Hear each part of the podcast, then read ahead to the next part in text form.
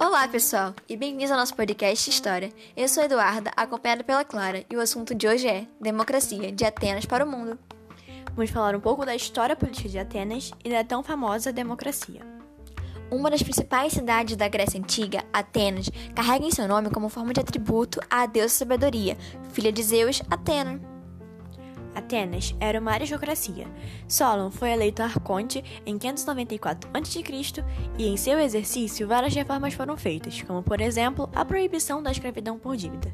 Mas o arcontato, que era a alta magistratura ateniense, ainda era exercício pela classe rica. Apesar das reformas de Solon, as tensões ainda eram muito persistentes, o que abriu uma brecha para a implantação da tirania de Pisístrato. Foi um período de grandes mudanças em Atena. Pisístrato foi sucedido pelos seus dois filhos, que não conseguiram se manter no poder. Anos depois, Clístenes, com o apoio da grande massa popular, inaugurava a democracia em Atenas. Ele também ficou conhecido como pai da democracia. Clístenes separou os cidadãos em 10 tribos em 160 divisões administrativas, denominadas de demos. Ele também implementou a participação dos ex-escravos e das classes pobres da política. Mas o regime ateniense ainda tinha grande participação da classe rica, e sendo assim, era uma combinação da democracia direta com a participação de todos os cidadãos da eclésia e a parte e a democracia representativa, onde o poder dos mais ricos era o maior da bulé.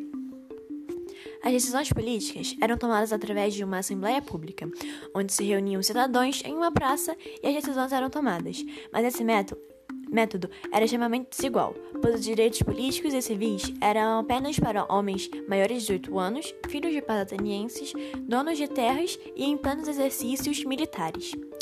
Ou seja, nem todos poderiam votar. Logo, esse sistema começou a falhar e foi preciso mudanças.